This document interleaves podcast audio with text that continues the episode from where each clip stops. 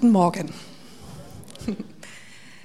Bevor ich es vergesse, ich habe euch ein paar Zeitschriften mitgebracht von der Family, die könnt ihr euch gerne mitnehmen. Und noch schöner ist es, wenn ihr sie auch verteilt. Und es ist auch was für Männer, weil es ist eine Familienzeitschrift, nicht nur für Frauen. So unser Thema heute. Ich glaube, das berührt jeden. Es geht um das Gewicht. Jetzt ist der Sommer vorbei. Gut, wir brauchen uns nicht abquälen, wir Frauen, für eine Bikini-Figur.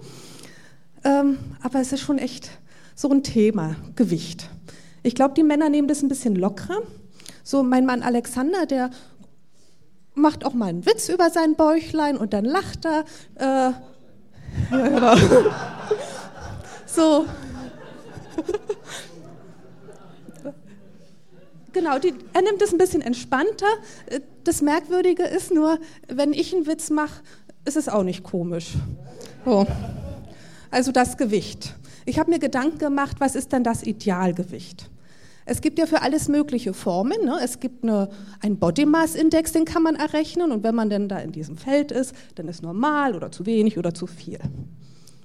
Manche sagen, ja, das Wohlfühlgewicht, das, darauf kommt es doch an. Und wieder andere haben eine Formel entwickelt, äh, Taille zur Höhe. Also es ist auch eine Berechnung. Wenn man dann da drin ist, ist wunderbar. Also ich habe mir darüber Gedanken gemacht, was ist denn das Idealgewicht. Idealgewicht ist Gleichgewicht. Gleichgewicht, Balance, eine Lebensbalance. Ich denke ja manchmal, mein Lebensweg ist ja ein Pfad, ein Steg. Ach was, ein Stegchen. Also so schmal manchmal, dass man schnell die Balance verlieren kann. Genau, also Balance verlieren, das, ihr kennt es, das geht echt in jeden Bereich des Lebens. Demut, ist ja eine gute Tugend. Aber vor lauter Demut sind wir manchmal stolz über diese Demut. Dann kippt es wieder. Ach, bin ich bescheiden. Oder Sparsamkeit, gute Sache. Aber wenn sie in Geiz kippt, dann tut es keinen mehr gut, auch einem selber nicht. Nächstes Beispiel, Gelassenheit. Es ist schön, wenn jemand entspannt ist, sich nicht gleich aufregt über alles. Aber wenn er so gelassen ist, dass alles gleichgültig ist, da fehlt auch die Lebensqualität. Wissen, jemand, der einen guten Überblick hat über die Sachen, schnell Bescheid weiß, vielleicht auch sieht, was man besser machen kann, das ist eine tolle Eigenschaft. Aber den Besserwisser mag auch keiner. Irgendwie, man kann immer vom Pferd fallen. Ich bin kein Reiter, aber ich weiß, einige von euch reiten. Da geht es ums Gleichgewicht, die Balance halten. Es gibt diesen Spruch, eben, man kann von beiden Seiten vom Pferd fallen. Und das klappt auch in unserem Glaubensleben. Ich bin in einem christlichen Elternhaus aufgewachsen. Ich habe die evangelische Kirche zu DDR-Zeiten erlebt mit ihrer ganzen Ernsthaftigkeit. Ich habe die Kirche sehr politisch aktiv erlebt. Ich habe Freikirchen kennengelernt mit Konferenzen, Strömungen und oh, Events. Und immer dabei auch tolle Sachen über Gott entdeckt. Und wo ich jetzt vorsichtig werde, ist zum Beispiel, die Glaubenslehre. Ich, ich freue mich daran, was ich entdeckt habe an der Bibel, dass sie so ernst genommen wird. Und denke, ich muss aufpassen, dass man nicht hartherzig wird. So in dem Sinne, ja, glaubst du nicht? Hast nicht genug geglaubt, wenn du jetzt nicht heil bist.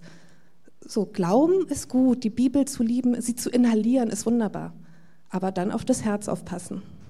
Anderes Beispiel ähm, Großteil meiner Familie ist in der evangelischen Kirche und sie wissen, Leid geschieht und Gott ist ein tröstender Gott. Ich liebe diese Facette, wie sie ausgelebt wird. Ein Gott, der tröstet. Und ich passe auf, wenn es heißt, ja, Gott lässt mich leiden, damit ich was lerne. Ja, wenn das so ist, dann leide ich halt und lerne was. Und dann dachte ich, oh, aufpassen. Gott ist immer noch der liebende Vater. Und so denke ich auf meinem Lebensweg, es geht immer darum, das Gleichgewicht zu halten, nicht zu kippen.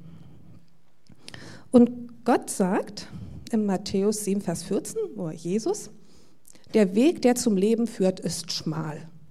Och. Oh. ähm, warum sagt denn Gott sowas? Ne? Ist er geizig? Gönnt er dir nicht? Der gönnt dir nicht die Allee, ne? Oder was denkst du? dass man sich vielleicht verdienen muss, möglichst schwer und schmal der Weg, möglichst anstrengend. Warum sagt das Gott? Der Weg zum Leben ist schmal. Ich glaube, es ist eine Feststellung, wo Gott uns vorbereitet. Susanne, der Weg ist schmal, pass auf. Du kannst nicht rumeiern, der ist viel zu schmal, du musst aufpassen, dass du nicht abrutscht. So, ich nehme diesen Bibelvers als Gottes Schutz für mich. Pass auf, der Weg ist schmal. Und es gibt so viele wunderbare äh, Verse in den Psalmen, wo es heißt, Gott äh, festigt meinen Fuß. Oder du hast meinen Fuß vor dem Gleiten bewahrt. Es gibt immer wieder Verse, wo es um den Fuß geht, den Gott packt und stabilisiert. Oder dein Wort ist meines Fußes Leuchte. Also Gott kennt sich aus mit Wegen. Und er warnt.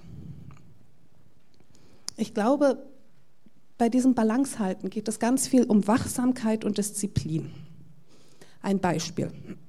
Ich hatte vor ein paar Jahren eine sehr schwere Therapie und äh, bin davon immer wieder noch müde. Die Ärzte haben gesagt, Frau Ospelkau, stellen Sie sich darauf ein, das kann Sie Ihr Leben lang begleiten, aber wir können was tun. Da dachte ich, ja, vielleicht sagen Sie, ruhen sich aus, legen Sie früh noch mal hin oder Nachmittag noch mal die Füße aufs Sofa. So, haben Sie nicht, jetzt kommt der Rat. Frau Ospelkaus, machen Sie Ausdauersport. Und ganz ehrlich, ich stehe da, ziehe mir meine Jogginghose an und denke, ich könnte mich ins Bett legen und schlafen. Aber wenn ich es dann geschafft habe und ich bin meine Runde gelaufen, weiß ich, es geht mir gut. Ich merke die Spannkraft, der Sauerstoff und die Muskeln, das hat gut getan. Und da sind wir bei diesem Thema Disziplin. Ähm, wir müssen wachsam sein, wir müssen die Augen aufhalten. Versucht doch mal auf ein Bein zu stehen und habt die Augen geschlossen. Das machen Kinderärzte in, in einem Test. Sie wollen schauen, wie ist das Gleichgewicht. Auf einem Bein stehen mit offenen Augen geht. Mach mal die Augen zu. Dann fängt man an zu eiern. Wir brauchen visuelle Kontrolle, um im Gleichgewicht zu sein. Wir brauchen dieses Wachsamsein. Wenn ich aus der Balance gerate, suche ich mir manchmal Ausreden. Ich möchte euch ein Beispiel geben. Mein Mann Alexander arbeitet in der Wirtschaft. Da geht es um Zahlen. Hat er alles abgearbeitet und alle Ziele erreicht, kriegt er ein Bienchen von seinem Chef. Hat er es nicht erreicht, dann kriegt er eins auf den Deckel. Ähm, bei mir ist es anders in meiner Arbeit. Ich arbeite mit Kindern und das kann man schlecht messen. Äh, wie ist jetzt der Erfolg? Können Sie sich besser konzentrieren? Äh, haben Sie mehr Kontrolle über Ihren Körper? Das, das kannst du nicht bewerten. Man kann die Entwicklung sehen und vielleicht beurteilen. Und ich könnte, ich sage das jetzt mal so, ich könnte die Zeit abgammeln mit den Kids und nachher was Tolles in meinen Bericht schreiben. Und wenn das Ganze nicht klappt, dann könnte ich sagen, ja, dann haben die Eltern halt Schuld. Ne? Also ich glaube, es gibt in jedem Bereich unseres Lebens, wo wir Ausreden finden, wo wir uns doch noch besser darstellen können, als es eigentlich ausschaut. So, deswegen ist, wenn ich auf Arbeit fahre, keine Sorge. Ich sage, Herr, hilf mir, das Richtige zu finden für die Kids, dass die vorankommen. Aber eben so eine Ausreden entdecke ich auch in meinem geistlichen Leben. Alexander, der zieht sich früh zurück auf sein Sofa, trinkt einen Kaffee, liest die Bibel im iPad und betet auch still. Wenn ich still bete, ich schreibe Geschichten, hey, wenn ich die Augen zumache, äh, da, da geht es ab in meinen Kopf, ne? da gehen meine Gedanken spazieren, da höre ich Dialoge. ähm, das funktioniert nicht und ich kann mich nicht rausreden, ne, dann bete ich halt still heute, dann weiß ich, es war keine qualitativ gute Zeit mit Gott. Ich muss am besten laut sprechen, dass ich konzentriert bin. Oder noch besser, ich schreibe es auf. Ich habe die Losung in der Schreibausgabe, dann kann ich immer daneben schreiben, für wofür ich dankbar bin, was mich beschäftigt, äh, für bitte, das kann ich ja aufschreiben und dann bin ich bei der Sache. Und da spüre ich an meinem Herzen. Hatte ich jetzt mit Gott Kontakt oder habe ich nur was abgehakt? Anderes Beispiel. Wenn ich mit dem Auto unterwegs bin, höre ich auch gern Lobpreislieder oder ich bete und das ist gut, aber ich weiß, es darf nicht der Ersatz sein für die Zeit, die ich eigentlich daheim mit Gott brauche. Und wenn ich das eine Weile nicht habe, diese ruhige Zeit mit Gott daheim, ach, dann, dann läuft der Alltag nicht so rund. Ich kann es euch nicht erklären, ist einfach so. Und vielleicht geht es euch auch so, dass ihr so tief in eurem Inneren vielleicht ein paar Ausreden habt für Sachen, die eigentlich nicht so ideal sind. Ähm, da sagt, ich erlebe Gott in der Natur, ich gehe lieber mit meinem Hund spazieren als zum Hauskreis, weil da erlebe ich ja Gott. Kann sein. Oder ich lese das Buch von dem und dem Prediger, der ist gut. Mag sein. Ähm, oder du hast schlechte Erfahrungen gemacht mit Christen und es hält dich davon ab, vielleicht an den Gebetskreis zu gehen oder selber die Bibel zu lesen. Ähm, oder du sagst, ich gehe lieber zu einer Konferenz und zu einem Event. Das mag alles gut sein, das kann ich nicht beurteilen. Die, die Frage ist, hält es dich im Gleichgewicht? Gibt es dir die Balance, die Gott für dich vorgesehen hat? Und das frage ich mich dann auch immer wieder, wenn ich mich dabei ertappe, dass ich vielleicht nur die Predigen von jemand höre, statt selber die Bibel zu lesen. Sei ehrlich. Denn unser Lebenspfad ist manchmal schmal. Ich vergleiche es auch ganz gern mit einem Hochseilgarten. Wir hatten das schon mal gemacht. So sicher, ne? Da wird man angeseilt. Und obwohl man das weiß, ey, also mein Herz pocht wie verrückt. Äh, du bist gesichert und balancierst da lang. Manchmal muss man sogar ein bisschen springen und es wackelt und schlackert alles. Boah, das ist anstrengend. Und da ist man vielleicht wachsam und da pumpt Adrenalin durch den Körper. Du brauchst Körperspannung. Vor, wenn du allzu gelassen bist in deinem Leben, hängst du vielleicht schon längst in deinen Seilen. Wer oder was hält mich? Ich frage euch, wer oder was hält dich? Und dieser Vers kam auch in dem Lied vor, was Stefan und Sabine gesungen haben. Psalm 139, von allen Seiten umgibst du mich und hältst deine Hand schützend über mir. Das ist doch gut. Von allen Seiten, oben, unten, hinten, vorne, umgibst du mich und hältst deine Hand schützend über mir. Gleichgewicht kann nicht von außen kommen. Das ist etwas von innen. Ne? Man braucht Körperspannung, man braucht ein, man muss es visuell fixieren.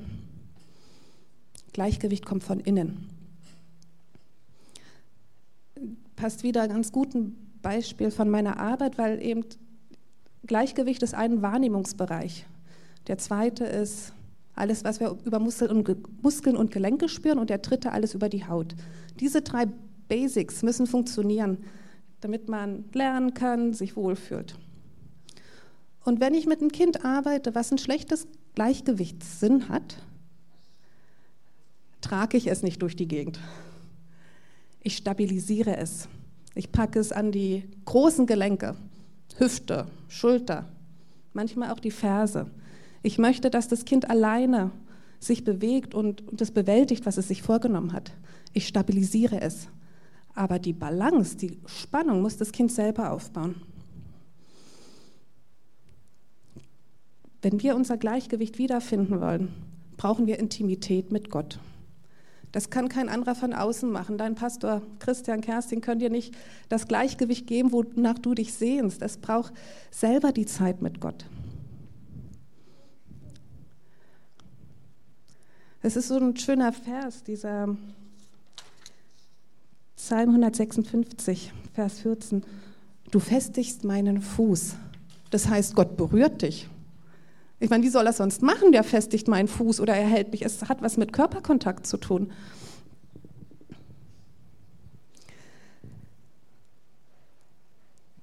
Genau.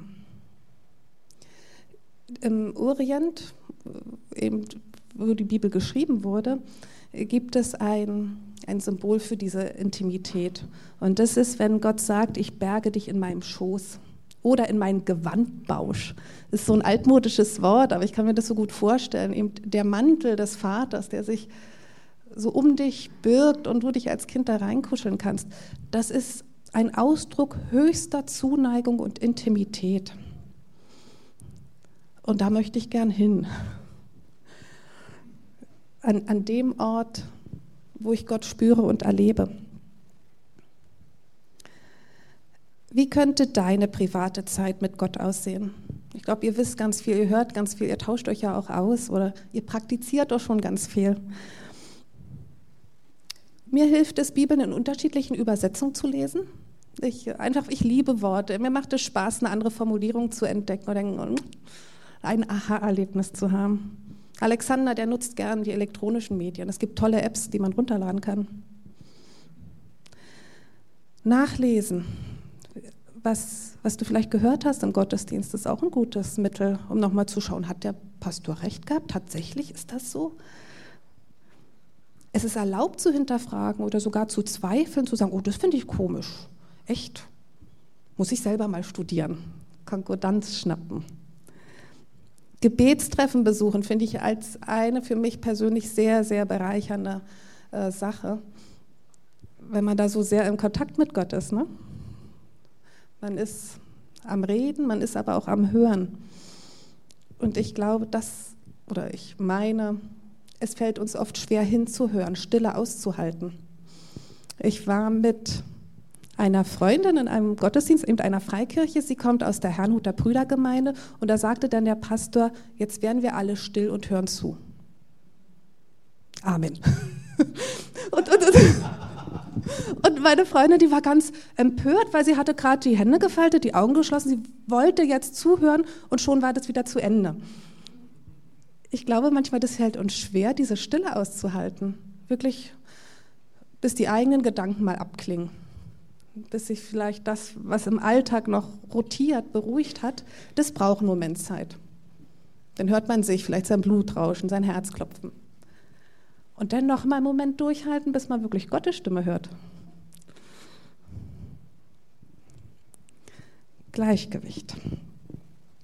Bewusst hinhören, Stille aushalten, meditieren. Ich glaube, eigentlich jeder sehnt sich nach Gleichgewicht, weil es gibt ja Kurse, du kannst Kurse besuchen für, ähm, wenn deine Arbeit und dein Familienleben nicht passt, bieten Firmen das ja an. Work, wie heißt es, Work-Life-Balance-Kurse. Es gibt sogar Kurse, wenn du deine Freizeit nicht in Einklang bringst mit deiner Arbeit. Ja, kannst einen Kurs gehen, zehn Schritte zur inneren Gelassenheit. Ne? Und auch viele Religionen suchen das eigentlich, dieses Gleichgewicht. Wenn ihr mal an den Buddha denkt, wie er da sitzt, er lächelt, zufrieden, sitzt mit verschränkten Beinen. Ich dachte, ist ja schön, wenn er da so sitzt. Aber wir haben einen Gott, der hat sich die Füße schmutzig gemacht. Der sitzt nicht auf seinen Beinen, sondern der ist aufgestanden und den Weg gelaufen. Jesus nahm die Schmach des Kreuzes auf sich. Er ist nicht nur gelaufen, er hat noch Lasten getragen dabei. Innere Gelassenheit, Gleichgewicht, Balance, wie immer du es nennen möchtest, inneren Frieden, entsteht durch Intimität mit Gott. Und so möchte ich euch heute ermutigen, Lass dich berühren, wenn Gott deine Ferse stabilisieren will, deinen Fuß auf guten Grund setzen möchte. Erlaub es, dass er dich berührt. Nimm dir den Moment Zeit, wo es darum geht, still zu werden und nicht dran zu denken, was ist noch alles zu tun. Lass dich mal nicht ablenken von dem, wie andere in ihren Glauben leben, sondern schau mal bewusst hin. Visuelle Kontrolle um das Gleichgewicht zu halten. Und das habe ich mich auch sehr gefragt, ähm, als ich mich hier darauf vorbereitet habe, wo ich dann denke, oh, Susanne, es gibt so viele Gelegenheiten, wo man versagt und nicht ernsthaft dabei war. Aber dafür ist Gottes Gnade und Treue jeden Morgen neu. Und die dürfen wir packen. Und ich möchte hier eigentlich beenden und euch das Bild mitgeben von tiefster Intimität und Zuneigung. Berge dich in dem Gewandbausch Gottes. Und vielleicht ist es für Männer ein bisschen befremdlich, sich da bei jemand einzukuscheln, aber es ist eine schöne Vorstellung, völlig umgeben zu sein für jemanden, der dich halten möchte und der dir dein Idealgewicht schenken möchte. Idealgewicht ist Gleichgewicht. Und ich bete jetzt noch für uns. Jesus, ich danke dir von Herzen, dass du durch den Staub dieser Welt gelaufen bist, dass du den Weg kennst, den wir vor uns haben und dass du uns mit dieser Aufforderung, der, der Weg ist schmal, dass du da nicht geizt, sondern uns warnst und aufmerksam machst. Ich danke dir für einen guten Lebensweg, den wir im Gleichgewicht mit dir gehen dürfen. Ja, im Namen Jesu. Amen.